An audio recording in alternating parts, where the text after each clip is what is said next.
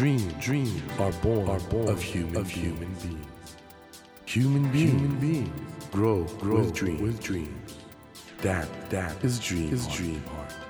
When you touch when you that, touch warm that vibration, vibration, a new dream, a new dream will be born, born of you, of you. Dream, dream heart, heart. ドリームハート政教新聞がお送りします皆さんこんばんは森健一郎ですこの番組は日本そして世界で活躍されている方々をゲストにお迎えしその方の挑戦にそして夢に迫っていきます。さあ今夜も小さな町工場からロケットを打ち上げ世間の常識を覆したリアル版下町ロケットというべき注目の会社植松電機の専務取締役でいらっしゃる植松勉さんをお迎えします。植松さんは子どもの頃から宇宙に憧れ大学では流体力学を学び名古屋では航空機の設計を手掛ける会社に入社。その後実家のある北海道へ戻りお父様が経営する植松電機へ入社されます。現在はロケットの開発。宇宙空間と同じ無重力状態を作り出す微小重力の実験。そして小型の人工衛星の開発。アメリカ民間宇宙開発企業との共同事業と4つの宇宙開発を軸に研究開発を進めていらっしゃいます。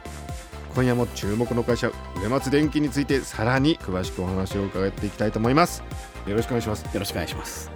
植松さんあの先週ね年間1万人という子どもたちに夢の大切さを伝えてるって聞いたんですけどそれってあの上松さんの工場に来る子どもたちだけで1万2000人ぐらい、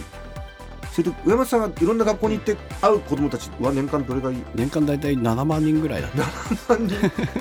てことはトータルでも10万人近い子どもたちが上松さんの話を聞いてくれてるってことですよね。それを積み重ねていけばいつかその人たちが大人になった時にね例えば仕事で辛いことあってどうせ自分なんてと思ってる時に横にいる人がいやどうせ無理じゃなくてさって言ったらもしかしたらね元気になるかもしれないんで、ね、そうやってつながればいいなと思います。上山さんちょっと今僕思ったことあったんですけど、はい、新橋あたりでもやっていただけませんかね。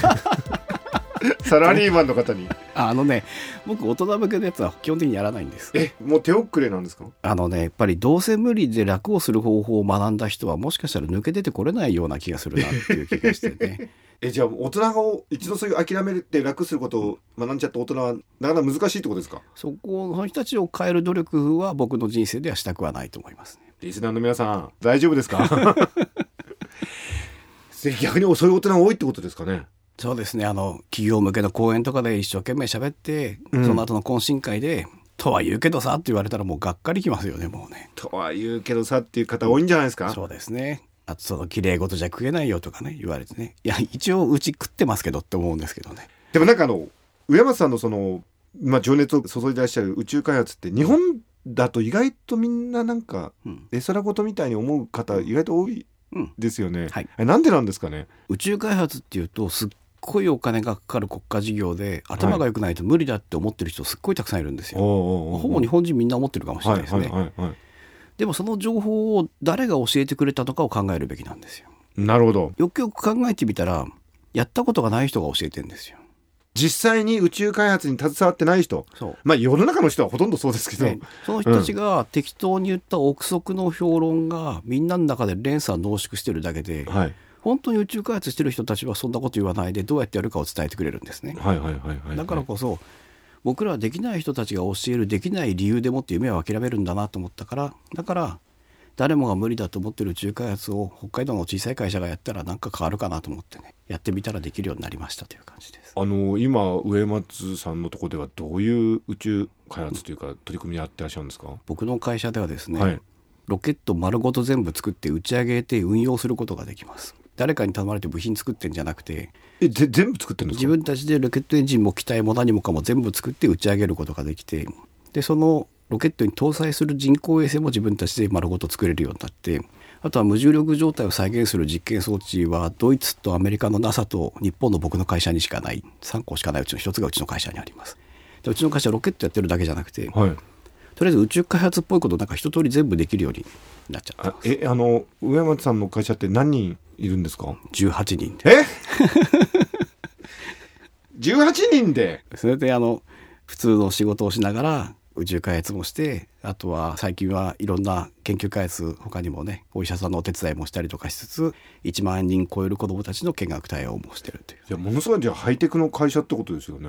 ハイテクなのかローテクなのかはよく分かんないですけども。えそのロケットってどどういうものを打ち上げられるんですか？その重さというか。まだ実は日本では民間の企業が宇宙空間を利用するための法律がなくてですね飛ばしちゃダメでもないし飛ばしてよくもないっていう世界なんですよ。あ曖昧なんですね。曖昧なんです、うんうんうん、だからこそ何かやらかした時にどっかの偉い人の胸一つでもって変な法律ができる可能性があるんですよ。うん、だからこそ僕らはかなりビクビクしながらやっててですね、はい、いろんなところにお伺いを立てて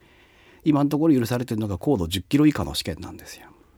あそれ以上まだやっちゃいけないことになってるんですか？そうそうそうあのアメリカだとねスペース X なんかがもう NASA に頼まれて宇宙飛行士国際宇宙ステーションに運ぶみたいなああいうことをまだ日本ではやっちゃいけない雰囲気えっとねやっちゃいけなくもないんだけどやっていいといういや 法律がないんです。だから道路はあるのに道路交通法がないみたいなものなんですああそれ早く整備してほしいですよね。そうですよね。それややれるようになったらどういうことをしたいんですか？それできるんだったらやっぱり小型の人工衛星を軌道投入するのはもちろんやりたいですよね。あ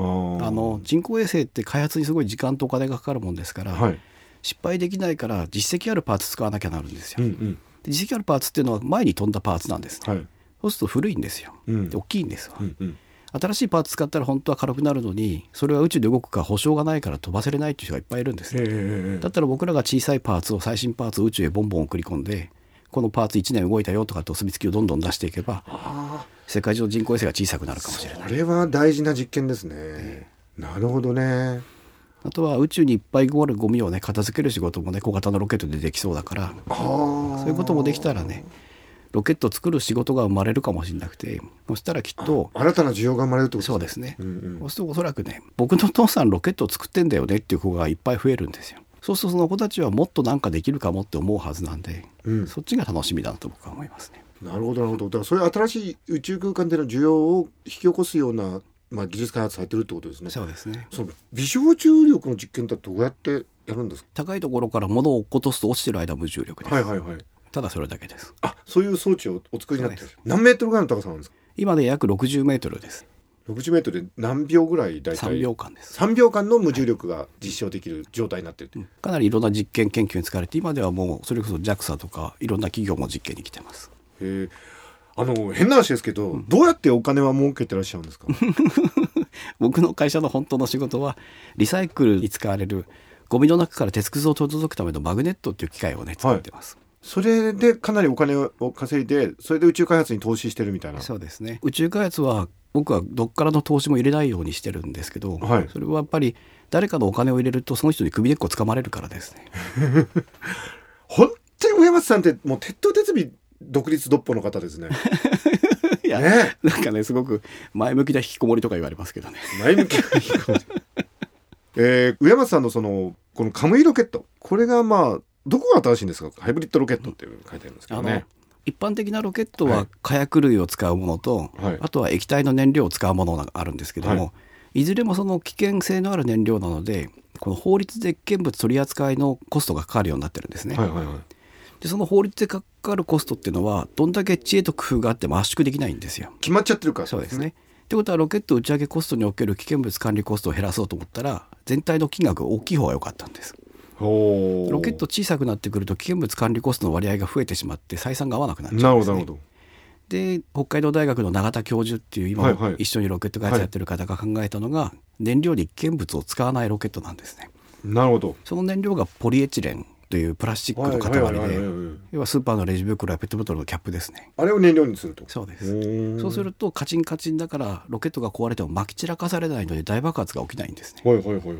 しかも燃料も安定してるし安いということでね。へえ画期的じゃないですか。だって今までロケット打ち上げてどうしてもその爆発事故がね、うん。はい、よくありましたけどあれがないと。そうです。ただそのカチカチとプラスチックを急速に燃やす技術がなかなか難しくて苦労はしたんですけども、はい、でも今はあの順調に動くようになりました。非常に画期的なもののように思えるんですけど。画期的だと思いますね下町ロケットや下町って言ってもこれ会社は北海道ですもんね。そうですね。なんかいい名前ないかな。北海道ロケットじゃないし。僻地ロケット。僻地ロケットか。すごいな。いろんな本当に世界の最先端の研究所の方たちが来てくれるようになったのもすごくありがたいことですね。だから本当にいいことやってたら来るんですよね向こうからね。そうですね。あの来てくださいって言わなくてもきっとそこにしかなければ選ばれると思うんですね。よく子供らにも話すんですけども割とみんな普通になろうと努力するんですけど普通って一番安いのが選ばれちゃうんですよね、うんうんうんうん、ちょっと違うと必要だよって言われるからちょっと違った方がいいよって話はねするんですけどもね。いい話だな。そんないい話をする上松さんは。宇宙をまあこうやって今ずっとやり続けててですねこれからどうなるんですかね、うん、宇宙開発って。どういうビジョンっていうか見通しを持ってらっしゃいますか、僕はね宇宙って南極以上で公共の場だと思ってるんですよ、はい、だからきっと宇宙で金儲けちゃダメだと思ってます、うんうん、宇宙はやっぱり人類がもっともっと先に進むためのね研究とか実験の場であるべきだろうというふうに思うのとあともう一つは人類はもう一段階ステップアップできると思ってて今、ジェット旅客機って頑張ってもアメリカまで12時間かかるんですよ。かかりますよね。行きたくないですよね。いやいやいやでもスミソニアン博物館に行くためには先週の話ですけど。そうですね。でもそれが宇宙空間を飛ぶことができれば日本からアメリカまで4時間で行けるようになるはずなんですよ。ああいわゆるあのなんかこういう軌道ですね。そうするとやっぱり人類の移動速度が変わるってことはもっといい連携ができるかもしれないしね。もっと助け合えるかもしれないし。あるって移動した人類が反戦を手に入れてそれで汽船を手に入れてって変わってきたようにね、はいはいはいはい。もう一段階のステップが宇宙を利用したね国と国との間の移動じゃないかなと僕は思ってなるほど。そのロケットプレーンはねぜひ作ってみたいなと思って、ね、作ってみたいそうです、ね、ええ上松さんがですか？だってエンジンあるしね。いやいやああカカムイロケットね。そうそう。あカムイロケットをロケットプレーンに使おうという構想があるってことですか？うん、そうですね。お安全だしいいんじゃないかなってね。ああ燃料がね。そうそうそうそう。えそれいつぐらいに上松さんはそれに乗ってスミソニアに行けるようになりますか？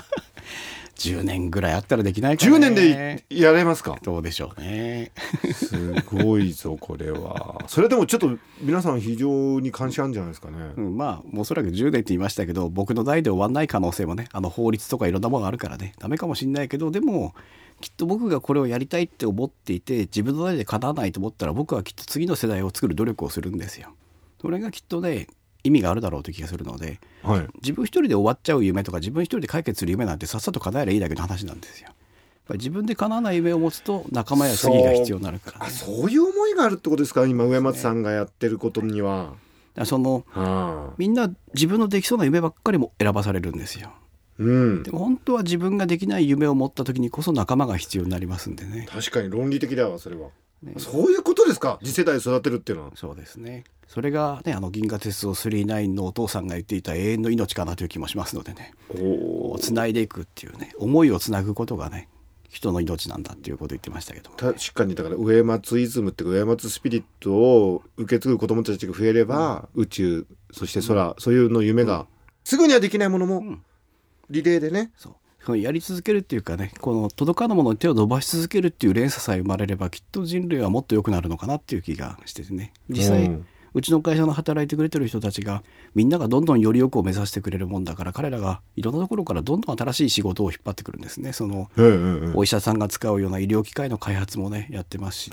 農業機械の開発もしてるし、うん、それら彼らが僕が頼んだ通りというかね僕がやった通りよりよくを目指してくれてるからだと思うんでそういった人がこの後ずっと続いていけばねもっといい研究開発ができる国になるような気がしますね。社員の方はちゃんとじゃあ上松さんについてきてるってことですね。俺無理だよとかそういうやつはいないっていう、なんかみんな好き勝手にいろんな方向でやってますけど。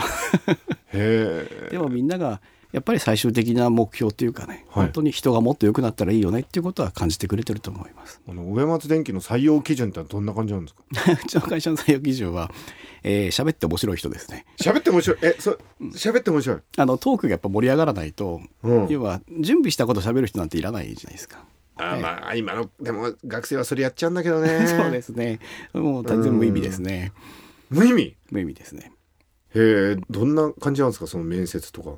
普通にこんな感じで喋って盛り上がったら OK って感じで。あとはあのうちの会社にまあ1週間なり来たらいいよと。でその間に、はい、うちの会社の人を試しなって言います。逆に？僕らが君を試すんじゃなくてうちの会社の人たち全員と仲良くなってみてこの人無理だわっていう人がいたら入んない方がいいよって話をね。へ今どんな感じですか？これからだからどんどん大きくなっていく感じなんですかね？僕はきっとこれからね人増やせると思ってます。実は今のところね、うん、応募がないんですよ応募がなくて 全然人が来ないんで。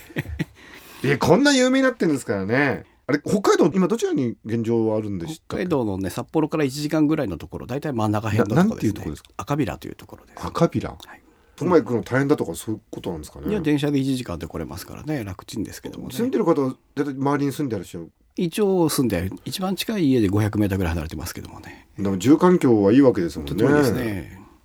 で自然もあって。ただおそらくね昔磁石を作ってる頃は結構応募があったんですけど、はい、ロケットやってから応募なくなりましたから。どういうことですか？どういうことですか？僕逆だと思ったんだけどねおそらく難しくて無理だと思っちゃってる人が多いんじゃないかと思うんですよ。ロケット作るなんて、うん、もう最先端のことだと思っちゃってるそうそうそうそう。まあ、最先端は最先端なんだけどでもやってみたらできるってことですね。そうですね。リスナーの皆さん特に北海道の皆さん応募してください。できますよ僕きっとねこれから先ね僕の話を聞いてくれた子たちが来てくれるんだろうと思ってるから。それあるかな？今だから一番大きくなった子ってどれぐらいなんですかね今ね。もうそろそろね社会人ぐらいの年生じゃないかと思うんですよね。だったら嬉しいですね。今ね少し頑張ってその会社の設備整えてね、うん、人が増えてもいいように対策してるところです。それどういうところに気を使って？やっぱり新しいロケットエンジンの試験設備作ってみたりとかね、ええ、新しい機械入れてみたりとかしてね、はい、人数分以上に今会社が大きくなっちゃってるんですけど、はい。はいはい、やっぱりこれから先すごいいい人たちがいっぱい集まるだろうと思ってね。それはきっと僕の僕が育ててきたうちの会社の人たちがその会社を運営してくれるだろうと思ってるので、ね、なるほど。いやあの素晴らしい未来が上松電機そして上松智さんに待ってるような気がします。いや上本さん本当面白いですね。ぜひでも僕あのお願いはスミソニアンぜひ行ってください、はい、帰ってこないと思います。帰っていやスミソニアンにちゃんと帰ってください。年間パスかなんかでね、ね、ちょっと、はい、いや本当に上松さんあの、はい、2週にわたって素晴らしいお話ありがとうございました。ありがとうございました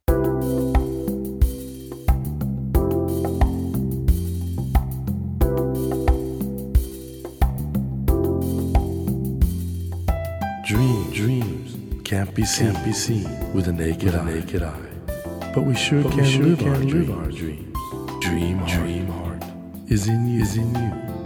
and it will make, it will make a brand, a brand new, new you, you. Dream, Dream heart. 日本そして世界で活躍されている方々をゲストにお迎えしているドリームハート今夜もリアル版下町ロケットとも言うべき注目の会社上松電機の専務取締役でいらっしゃいます上松勉さんをお迎えしました。いやあのー、上松さんはもう大好きですね僕ねこういう方ね。チャレンジってねなんか固定観念があるじゃないですかそのできないっていうね。それを破るってことがやっぱり一番の条件だと思うんで上松さんの夢を諦めないっていうメッセージはねこれ本当に多くの方に届いてほしいと思うんで紹介します。上松勉さんのご著書サンクチュアリー出版から発売されています。好奇心を天職に変える空想教室。本当に素晴らしい本なんでねぜひ皆さん手に取りになってみてください。あのイラストなどもですね大変たくさん描かれていまして読みやすい本です。手に取るとおそらく一気に最後まで読んでしまうんではないかと思います。ぜひこの空想教室お読みください。さてドリームハートのホームページでは毎週3名の方に1000円分の図書カードをプレゼントしています。番組へのご意見などメッセージをお書き添えの上ドリームハートのホームページよりご応募ください。ドリームハートと検索しますとすぐにホームページが出てきます。お待ちしております。さて来週は筑波大学の助教でメディアアーティストの落合陽一さんをお迎えします。どうぞお楽しみに。それではまた来週のこの時間にお会いしましょう。ドリームハートお相手は森健一郎でした。ドリームハート。政教新聞がお送りしました。